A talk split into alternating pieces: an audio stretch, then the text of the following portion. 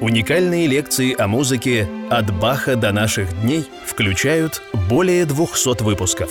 Автор – легенда Московской консерватории, композитор Иван Соколов. Каждую неделю новая лекция о классической музыке. Подписывайтесь на наш канал и приглашайте друзей. Дорогие друзья, наша 212-я лекция будет посвящена так же, как и предыдущая, Марису Равелю. И продолжая эту тему, я хочу сказать о том, как Равель относился к интерпретации своих сочинений. Он говорил так, мою музыку не интерпретируют, мою музыку играют. Вот. И этим он хотел подчеркнуть, что не нужно никаких от исполнителя добавлять субъективных мыслей туда. Достаточно просто сыграть все клавиши на своих местах, чего я не сделал в прошлой лекции, играв вальса Равеля. Вот. У меня другие взгляды. Но в, в целом Равель прав. Так, такого же мнения был и Стравинский. Просто на сто процентов практически эта идея невыполнима, хотя и как идея она очень хороша. Опять же, мы здесь затрагиваем вот эту тягу к его такой скульптурности, музейности, классичности и такой немножечко вот символичности. Я хочу начать этот разговор э, с Щелкунчика Чайковского куклы. Балет про куклы. Куклы, которые, в общем-то, должны изображать людей. Вот этот щелкунчик, который потом станет петрушкой, ну, в сущности, это даже в картинках с выставки э, э, э, Мусорского тоже было. Мусорский, как всегда, всех обошел в своей, так сказать, интуиции. Но вот там, вот помните, когда новогодний праздник кончается – под елкой лежат оловянные солдатики и подарки. И вот на эти подарки из углов выползают мыши. Это злое царство. Они хотят эти подарки съесть, а солдатики защищают и себя, и, подарок, и елку от, от этих мышей. И вот эта битва солдатиков и мышей – это невероятное симфоническое произведение. В сущности, я считаю, что с балета Чайковского «Щелкунчик» начался стиль модерн. Начался вот то, что потом у Рахманинова, например, это была пьеса «Полишинель». Вот, э, тоже Петрушка, в сущности. Потом появляются вот эти вот кукольные какие-то картины у Бенуа, Сомова, Лансере. Потом появляется Борисов Мусатов с его какими-то вот такими застывшими фигурами.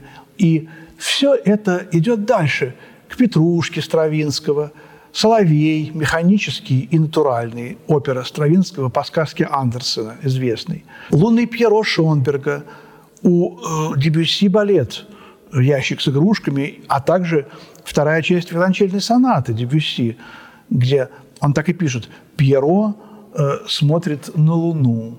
Пьеро, Петрушка. И все эти композиторы, они, в общем, в глубине души говорят, я – это Петрушка, я – это некий лицедей, актер, который вас развлекает.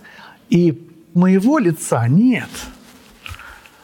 Понимаете, вот когда вот Бетховен, он открыл свое лицо, он показал, что композитор в сущности пишет о самом себе. Он, он персонаж своего искусства. У Моцарта, ну, еще не было этого у Гайдна. Они еще, так сказать, в формах данных обществом работали. Бетховен эти формы сорвал, парик в кавычках сорвал с головы, и потом пошел и Шуберт, и Шопен, исповедальность появилась. Искусство говорит о, о его творце, Шуман, Лист, Брамс, Чайковский. А наступает время, вот Равель в конце, уже поздний самый Чайковский, уже композитор одел маску. Вот вокруг нас тоже маски. Николай Никогасян очень любил изображать клоунов, каких-то, в общем, людей, которые в сущности, ну, как бы вот не являются собой, как будто бы. Это очень характерное качество музыки Равеля. Потом весь Шостакович будет из этого состоять. И очень хорошо будет подлаживаться под этот стиль масочный, неестественный, как бы придуманный, э, вот этот вот страшный запрет на э, выражение всех своих мыслей и чувств, которые в обществе э, советском 30-х, 40-х, 50-х годов, в общем, царил. Никто не мог честно и правда прямо сказать, что он думает и что он чувствует. И это к стилю Шостаковича очень подходило, и он создал этот изопов язык. Вот что интересно. Равель тоже как-то он влился в эту, скажем, культурологическую нишу. Вот, например, в 1909 году исполнилось сто лет со дня смерти Гайдна.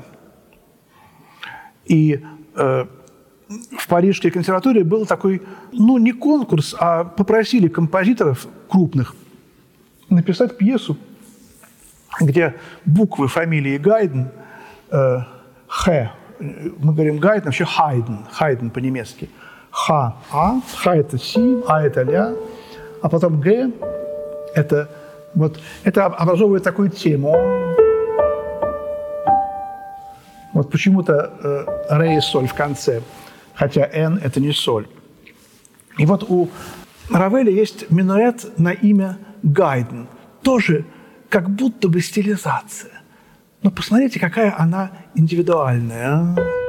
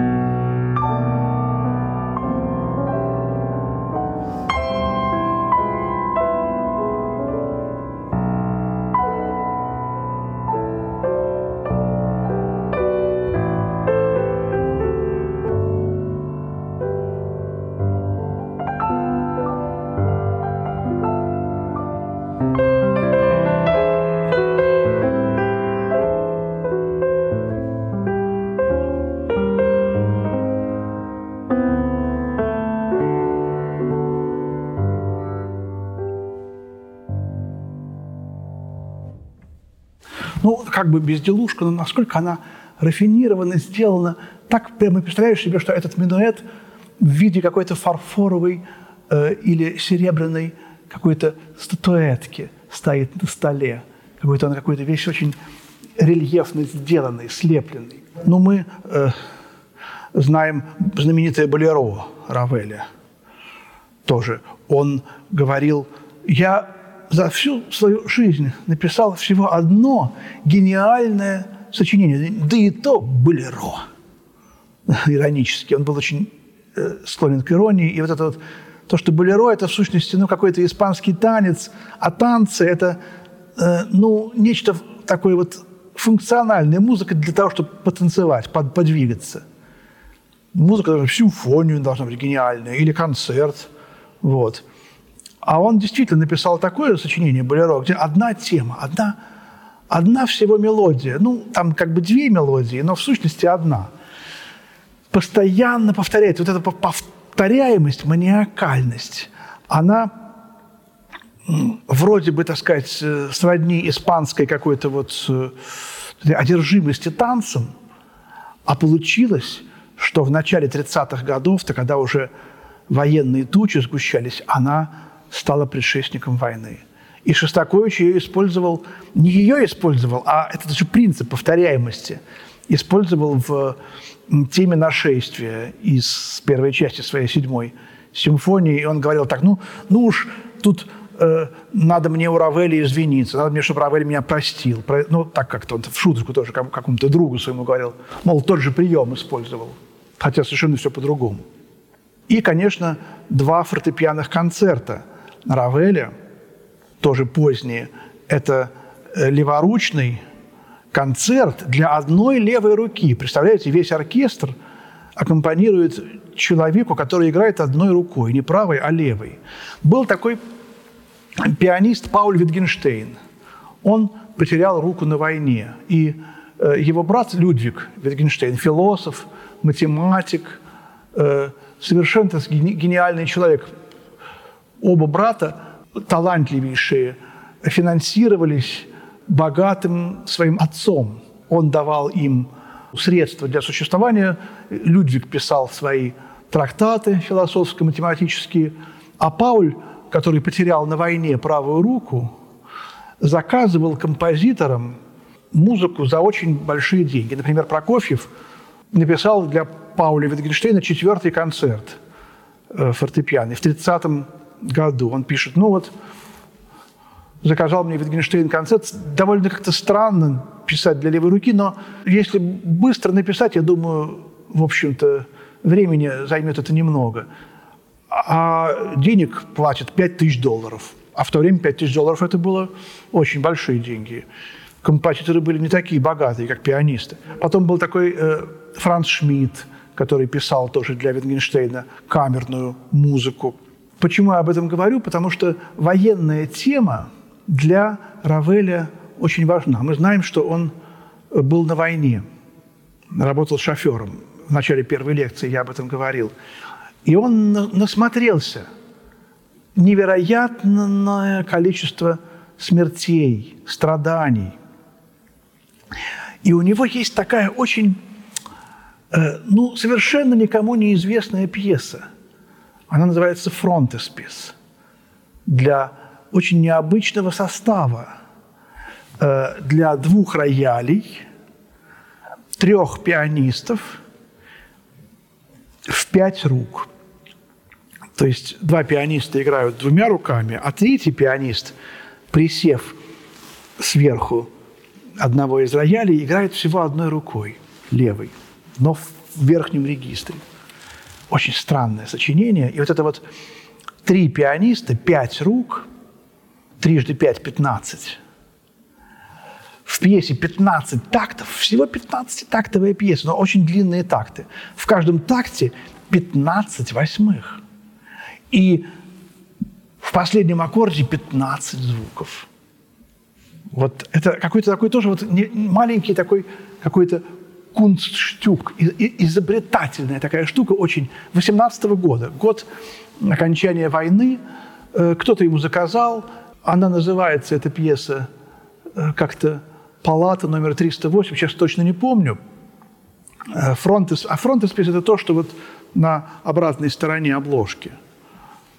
Вот здесь вот, например, вот обложка, а вот на фронтесписе портрет Мариса Равеля. Вот он, Марис Равель. Конечно же, тут еще игра слов. Фронт – это арена боевых действий.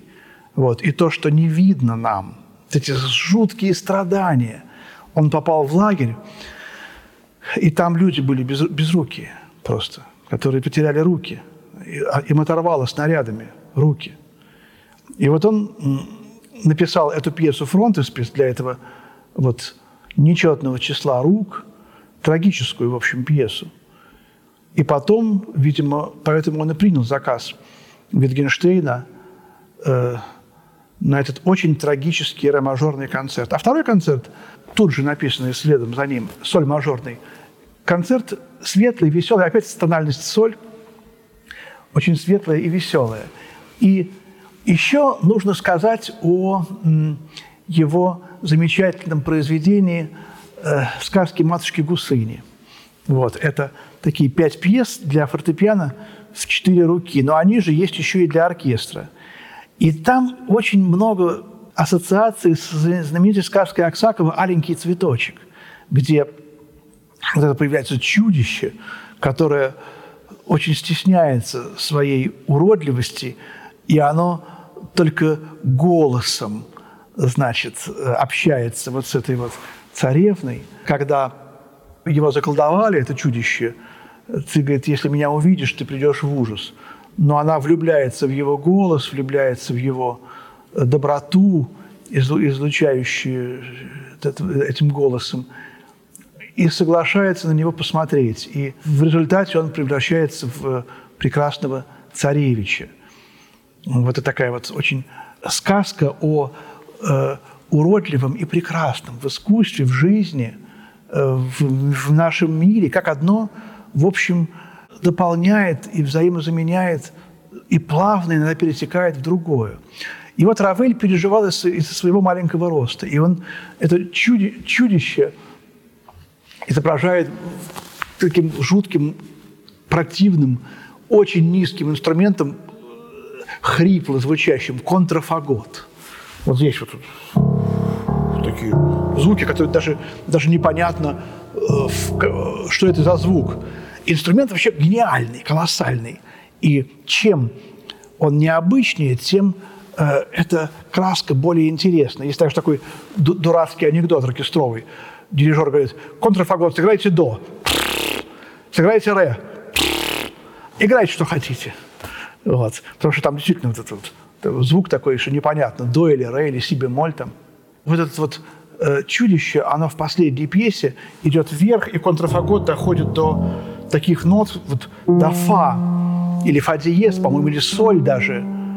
Это по звучанию, а по письму это соль. И эти ноты звучат то есть я хочу быть выше, я хочу быть выше, но я не могу быть выше. И, и в конце вот это вот гениальная совершенно кода «Райский сад». В общем-то, выясняется, что смысл человека не в его внешнем виде, не в его росте, а в его душе. Вот это смысл этих сказок матушки Гусыни вот в этом удивительном совершенно философском, сказочном выводе. Это такие вот маленькие произведения. У Равеля много э, вокальной музыки. Господин Равель, какое вы любите из ваших сочинений, самое любимое ваше? Он говорил, третья мадагаскарская песня. Почему?